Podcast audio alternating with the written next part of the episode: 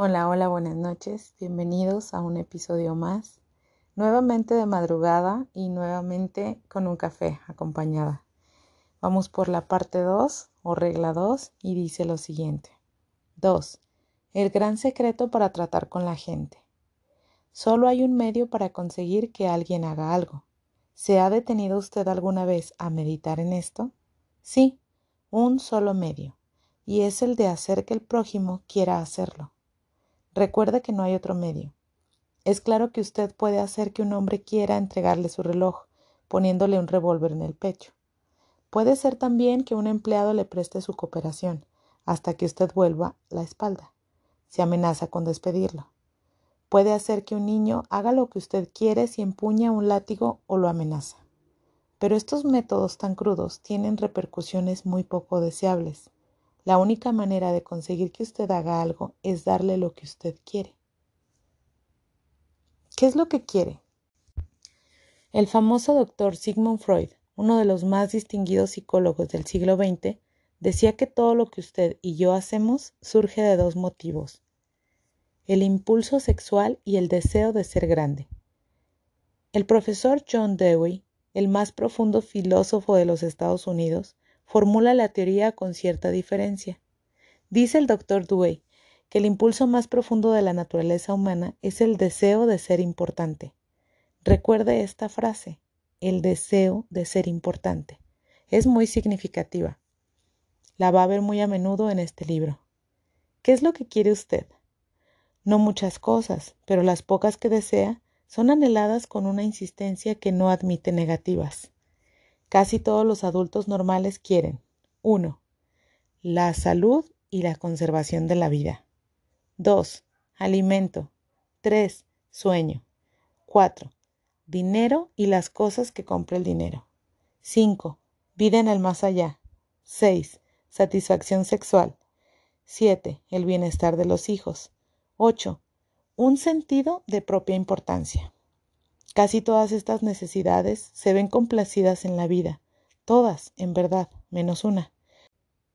Pero hay un anhelo casi tan profundo, casi tan imperioso como el deseo de alimentarse y dormir, y ese anhelo se ve satisfecho muy rara vez. Es lo que llama Freud el deseo de ser grande, es lo que llama Dewey el deseo de ser importante. Lincoln empezó una vez una carta con estas palabras. A todo el mundo le agrada un elogio. William James dijo, el principio más profundo del carácter humano es el anhelo de ser apreciado. Véase que no hablo del deseo, sino del anhelo de ser apreciado.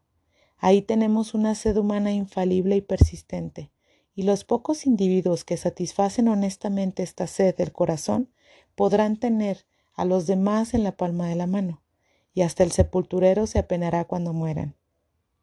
El deseo de sentirse importante es una de las principales diferencias que distinguen a los hombres de los animales. Demos un ejemplo.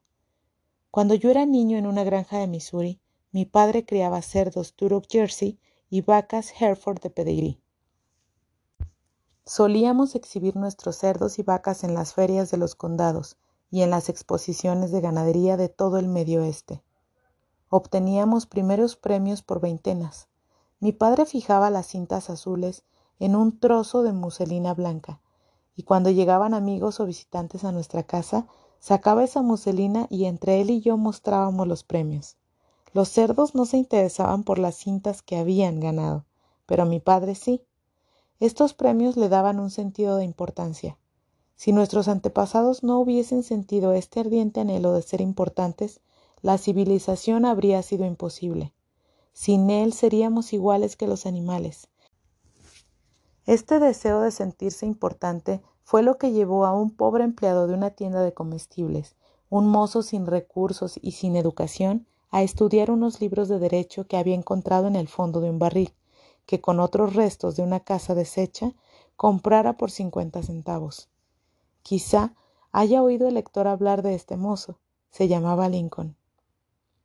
Este deseo de sentirse importante fue lo que inspiró a Dickens para escribir sus novelas inmortales. Este deseo inspiró a Sir Christopher Wren en el diseño de sus sinfonías de piedra. Este deseo hizo que Rockefeller reuniera millones y millones de dólares que jamás gastó. Y este mismo deseo hace que los hombres más ricos de cada ciudad construyan una casa demasiado amplia para sus necesidades. Este deseo hace que todos pretendamos vestir de acuerdo con la última moda, conducir el automóvil más reciente y hablar de nuestros hijos tan inteligentes. Este mismo deseo es el que lleva a muchos jóvenes a ser pistoleros y bandoleros. Casi todos los criminales jóvenes, dice E. P. Mulroney, ex jefe de la policía de Nueva York, tienen un excesivo egoísmo, y su primer pedido después de ser arrestados es que les lleven esos perniciosos periódicos en que se los pinta como héroes. La perspectiva de cumplir una condena parece remota en tanto el criminal puede extasiarse ante una fotografía suya, que comparte las páginas con las que famosos, deportistas, estrellas del cine y la televisión y políticos tienen. Si usted me dice cómo satisface sus deseos de ser importante, le diré que es usted. Eso es lo que determina su carácter. Es la cosa más significativa que hay en usted. Por ejemplo, John D. Rockefeller satisfacía su deseo de importancia dando dinero para que se levantara un hospital moderno en Pekín, China, a fin de atender a millones de pobres a quienes no había visto jamás ni jamás vería. Dillinger, en cambio, se sentía importante como bandido, asaltante de bancos y asesino. Cuando los agentes federales lo perseguían, penetró en una granja de Minnesota y exclamó Soy Dillinger. Estaba orgulloso de ser el enemigo público número uno. Sí, la diferencia significativa que se advierte entre Dillinger y Rockefeller es la forma en que satisfacían sus deseos de ser importantes. La historia chispea con divertidos ejemplos de personas famosas que lucharon por dar satisfacción a sus deseos de importancia. El mismo George Washington quería ser llamado su poderío el presidente de los Estados Unidos, y Colón reclamaba el título de almirante del océano y virrey de las Indias. Catalina la Grande se negaba a abrir cartas que no estuvieran dirigidas a Su Majestad Imperial, y la señora de Lincoln, en la Casa Blanca, se volvió una vez hacia la señora de Grant como una tigresa y gritó ¿Cómo se atreve usted a sentarse en mi presencia sin que la haya invitado a hacerlo? Nuestros millonarios ayudaron al almirante Byrd a financiar su expedición al Antártico en 1928 con la condición de que caletas y montañas heladas fuesen bautizadas con sus nombres, y Víctor Hugo aspiraba a que la ciudad de París, nada menos, fuera rebautizada con su nombre. Hasta Shakespeare, grande entre los grandes, trató de agregar brillo a su nombre procurándose un estado de nobleza para su familia. Hay personas que se convierten en inválidos para obtener simpatía y atención y satisfacer así sus deseos de importancia. Por ejemplo, tomemos a la señora McKinley. Se sentía importante al obligar a su esposo, el presidente de los Estados Unidos, a descuidar importantes asuntos de Estado para reclinarse junto a su cama. Un brazo en torno a su cuerpo hasta que la hiciera dormir. Alimentaba su deseo de ser atendida insistiendo en que el presidente permaneciera con ella mientras se hacía arreglar los dientes. Y una vez provocó una tormentosa escena cuando McKinley tuvo que dejarla sola con el dentista para acudir a una cita con John Hay, su secretario de Estado. La escritora Mary Roberts Rinehart me contaba una vez el caso de una mujer joven, inteligente, vigorosa, que quedó postrada en cama a fin de satisfacer sus deseos de sentirse importante.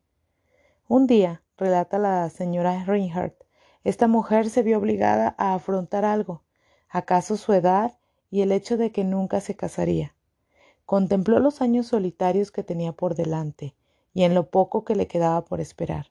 Se metió en cama y durante diez años su anciana madre subió y bajó escaleras para cuidarla, alimentarla, atenderla en su habitación de un tercer piso. Por fin un día la madre, fatigada de tanto que hacer, enfermó y a poco murió. Durante unas semanas languideció la inválida. Después se levantó, se vistió y volvió a vivir. Algunas autoridades declaran que ciertas personas pueden llegar a la demencia a fin de encontrar en sus sueños el sentido de importancia que les ha sido negado en el áspero mundo de la realidad. Hay en los hospitales de los Estados Unidos más enfermos mentales que de todas las otras enfermedades juntas. ¿Cuáles son las causas de la demencia?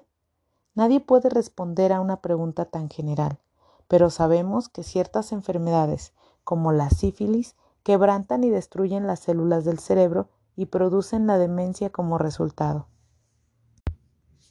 En rigor de verdad, aproximadamente la mitad de todas las enfermedades mentales puede atribuirse a causas físicas como son las lesiones cerebrales, alcohol, toxinas. Pero la otra mitad, y esto es terrible, la otra mitad de la gente que pierde la cordura no sufre al parecer ninguna lesión en las células cerebrales. En las autopsias, cuando se estudian sus tejidos cerebrales, con los más poderosos microscopios se los encuentra tan sanos como los de un cerebro normal. ¿Por qué enloquecen estas personas? Yo hice recientemente esta pregunta al médico jefe de uno de nuestros más importantes hospicios. Este médico que ha recibido los más altos honores y las recompensas más codiciadas por sus conocimientos sobre la demencia, me confió francamente que no sabe por qué enloquece la gente. Nadie lo sabe de seguro, pero me dijo que muchas personas que enloquecen encuentran en la demencia ese sentido de su importancia que no pudieron obtener en el mundo de la realidad. Después me narró lo siguiente. Tengo una paciente cuyo casamiento resultó una tragedia. Deseaba amor, satisfacción sexual, hijos y prestigio social pero la vida destrozó todas sus esperanzas. Su esposo no la amaba, hasta se negaba a comer con ella y la obligaba a servirle las comidas en su cuarto, en el primer piso. No tenía hijos ni importancia social. Enloqueció y en su imaginación se divorció y recuperó su nombre de soltera. Ahora cree que se ha casado con un aristócrata inglés e insiste en que se llama Lady Smith. Y en cuanto a los hijos, se imagina que todas las noches Da a luz a uno. Cada vez que la visito me dice, doctor, anoche tuvo un bebé. La vida hizo naufragar todas las naves de sus sueños en los escollos de la realidad, pero en las islas fantásticas llenas de sol, de la demencia, todas esas naves llegan ahora a puerto con las velas desplegadas. ¿Tragedia? Pues no lo sé. Su médico me dijo, si pudiese estirar una mano y devolverle la cordura, no lo haría. Es mucho más feliz tal como está. Si algunas personas tienen tanta sed de importancia que llegan a la demencia, imaginemos los milagros que usted o yo podemos lograr si damos al prójimo una honrada apreciación de su importancia, del otro lado de la demencia. Una de las primeras personas en el mundo norteamericano de los negocios a la que se le pagó un salario anual de más de un millón de dólares fue Charles Schwab. Andrew Carnegie lo había elegido para ser el primer presidente de la recién formada United States Steel Company en 1921, cuando Schwab tenía solo 38 años de edad. Posteriormente, Schwab partió de esta compañía para hacerse cargo de la Bethlehem Steel Company, en ese momento cargada de problemas, y la reconstruyó hasta volverla una de las compañías de mejor balance en el país. ¿Por qué pagaba Andrew Carnegie a Charles Schwab más de un millón de dólares por año? O sea, unos tres mil dólares por día. ¿Por qué? ¿Acaso porque Schwab era un genio? No. ¿Porque sabía más de los otros técnicos acerca de la fabricación del acero? Tampoco. Charles Schwab me ha confesado que trabajaban con él muchos hombres que sabían considerablemente más que él acerca de la fabricación del acero. Schwab aseguraba que se le pagaba ese sueldo sobre todo por su capacidad para tratar con la gente. Le pregunté cómo hacía. Voy a dar su secreto en sus mismas palabras. Palabras que deberían ser grabadas en bronce y fijadas en todos los hogares y escuelas, en todas las tiendas y oficinas del país. Palabras que los niños deberían recordar de memoria, en lugar de esforzarse por saber la conjugación de verbos latinos o la cifra de la lluvia anual en el Brasil. Palabras que transformarán su vida al lector y la mía, por poco que las escuchemos. Considero, dijo Schwab, que el mejor bien que poseo es mi capacidad para despertar entusiasmo entre los hombres, y que la forma de desarrollar lo mejor que hay en el hombre es por medio del aprecio y el aliento. Nada hay que mate tanto las ambiciones de una persona como las críticas de los superiores. Yo jamás critico a nadie. Creo que se debe dar a una persona un incentivo para que trabaje. Por eso siempre estoy deseoso de enlazar, pero soy remiso para encontrar defectos. Si algo me gusta, soy caluroso en mi aprobación y generoso en mis elogios. Eso es lo que hacía Schwab. Pero ¿qué hace la persona común? Precisamente lo contrario. Si alguna cosa no le gusta, arma un escándalo. Si le gusta, no dice nada. En mi amplia relación con la vida, en mis encuentros con muchos grandes personajes en diversas partes del mundo, declaró Schwab, no he encontrado todavía la persona, por grande que fuese o elevada sus funciones, que no cumpliera mejor trabajo y realizara mayores esfuerzos dentro de un espíritu de aprobación que dentro de un espíritu de crítica. Esa fue, agregó francamente, una de las principales razones del notable éxito de Andrew Carnegie. Carnegie elogiaba a sus semejantes en público y en privado. Carnegie quiso elogiar a sus ayudantes hasta después de muerto.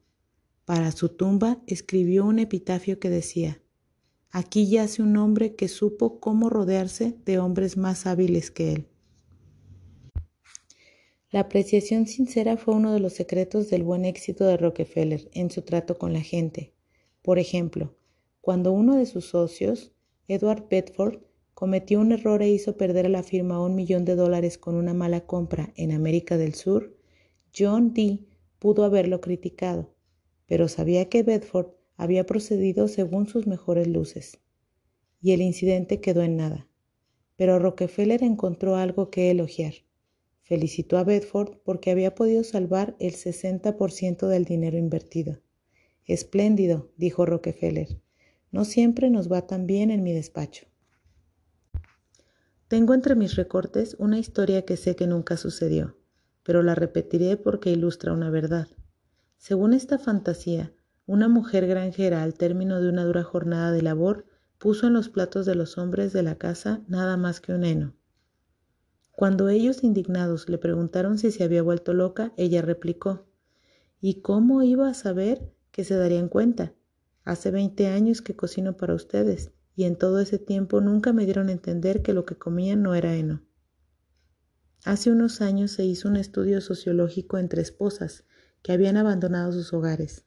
¿Y cuál creen que fue la razón principal que dieron para haber tomado su decisión? La falta de aprecio. Si se hiciera un estudio similar entre maridos que han huido de sus casas, creo que se llegaría a la misma conclusión. Con frecuencia damos tan por sentada la presencia de nuestro cónyuge que nunca le manifestamos nuestro aprecio. Un miembro de una de nuestras clases nos habló de un pedido que le había hecho su esposa. Ella y un grupo de mujeres de su parroquia habían iniciado un programa de automejoramiento. Le pidió a su marido que la ayudara, haciéndole una lista de seis cosas que creyera que ella podía hacer para ser una mejor esposa. Nos dijo, el pedido me sorprendió. Francamente, me habría sido fácil enumerar seis cosas que me habría gustado ver cambiar en ella, y estoy seguro de que ella podría haber hecho una lista de un millar de cosas que quería cambiar en mí. Pero no lo hice. Le dije, déjame pensarlo y te daré una respuesta mañana. Al día siguiente me levanté muy temprano y llamé al florista y le pedí que le mandara seis rosas rojas a mi esposa con una nota diciendo, no se me ocurren seis cosas que querría que cambies. Te amo tal como eres. Cuando llegué a casa esa tarde, ¿quién creen que me recibió en la puerta? Exacto, mi esposa. Estaba al borde de las lágrimas. No necesito decir que me felicité por no haberla criticado como me lo había pedido.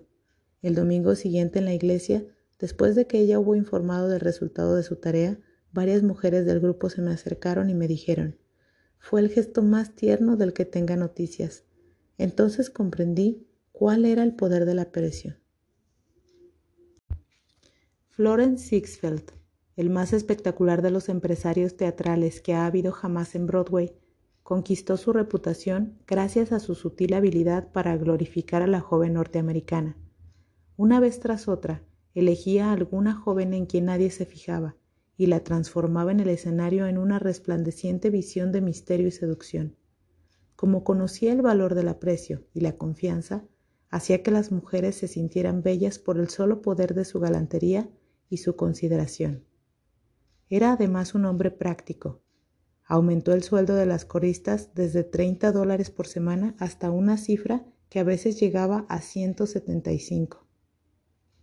Y también era caballeresco. En las noches de estreno, en el Follis, enviaba telegramas a las estrellas del reparto y hermosas rosas a todas las chicas del coro.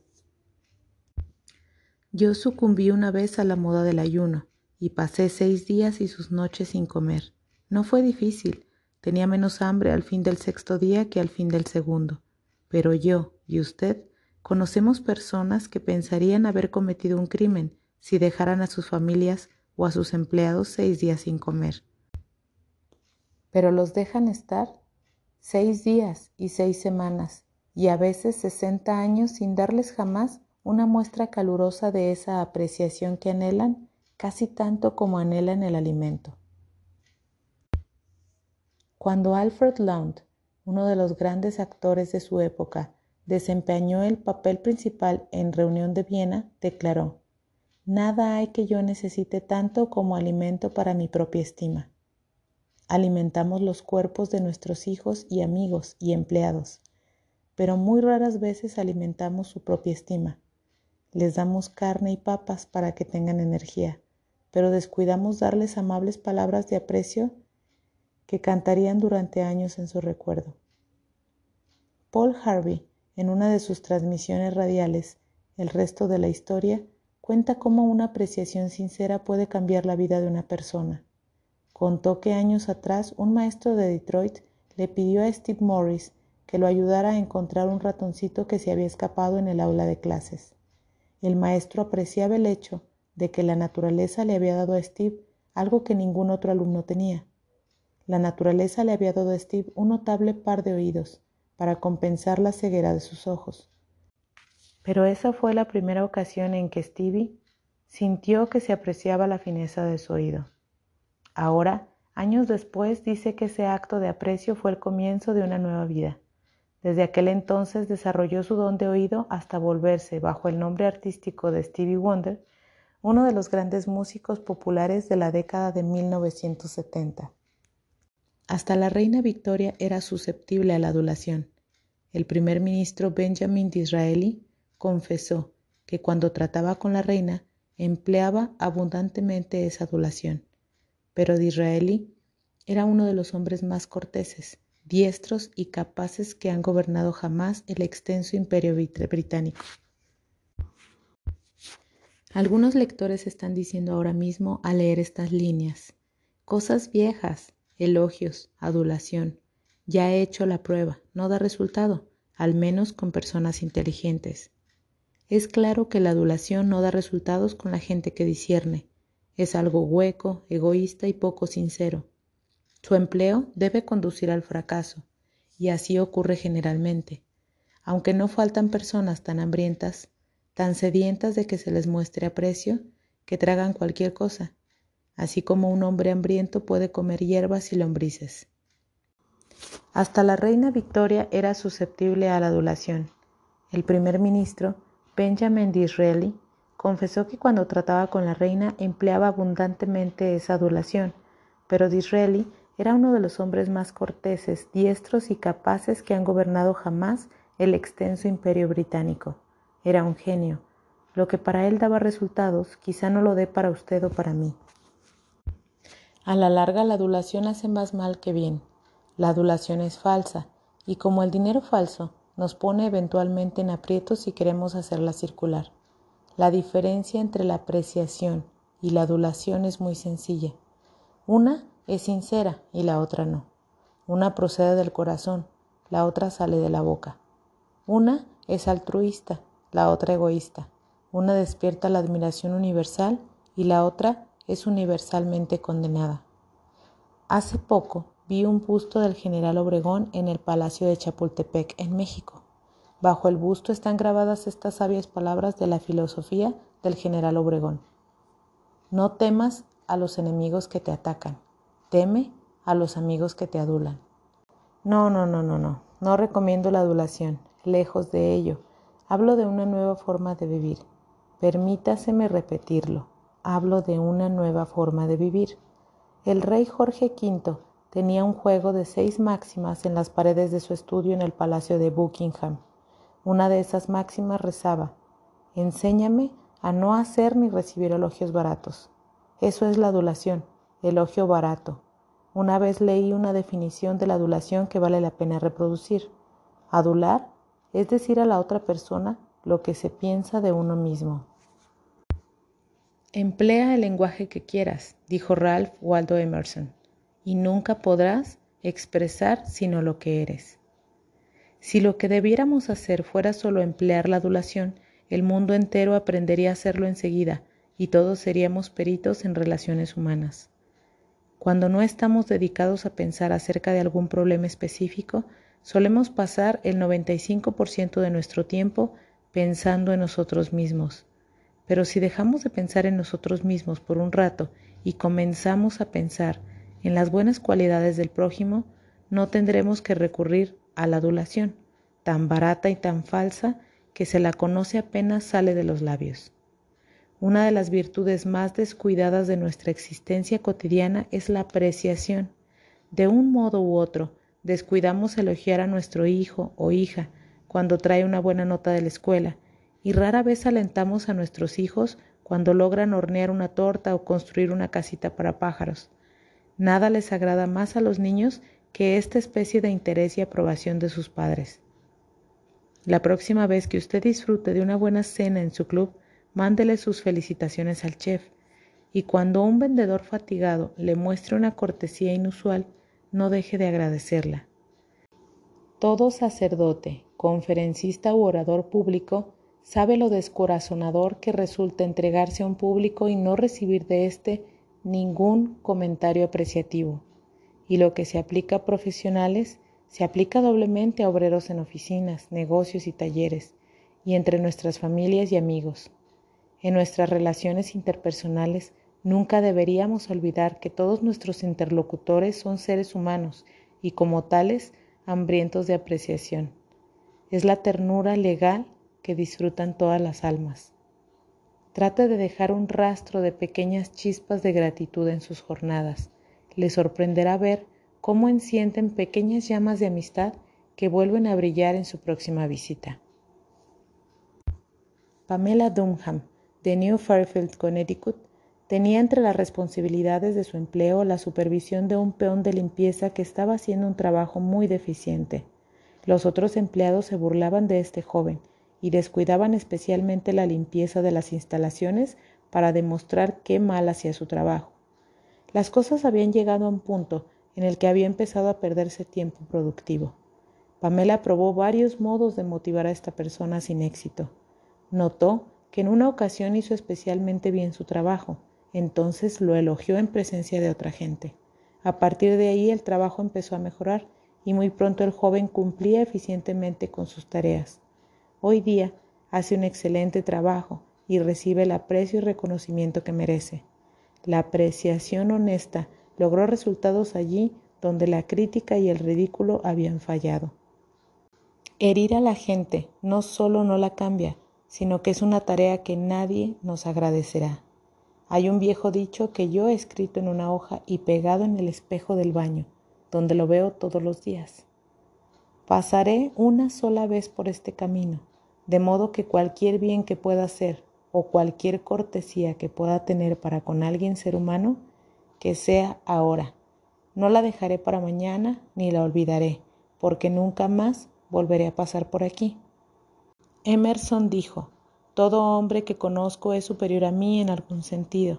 En ese sentido, aprendo de él. Si así sucedía con Emerson, ¿no es probable que lo mismo sea cien veces más cierto en su caso o en el mío? Dejemos de pensar en nuestras realizaciones y nuestras necesidades. Tratemos de pensar en las buenas cualidades de la otra persona. Olvidemos entonces la adulación. Demos prueba de una apreciación honrada, sincera, de esas cualidades. Seamos calurosos en la aprobación y generosos en el elogio, y la gente acogerá con cariño nuestras palabras y las atesorará y las repetirá toda una vida. Años después de haberlas olvidado nosotros. Regla número 2. Demuestre aprecio honrado y sincero. Y bueno, pues aquí terminamos la regla número 2. Esta fue un poco más breve. Sigo encantada con el libro y espero que ustedes también. Y pues con varios subrayados también, varios puntos que estudiar y que aprender. La verdad es que me agrada bastante. Sin más, pues me despido y como siempre, muchas gracias por escuchar. Hasta pronto.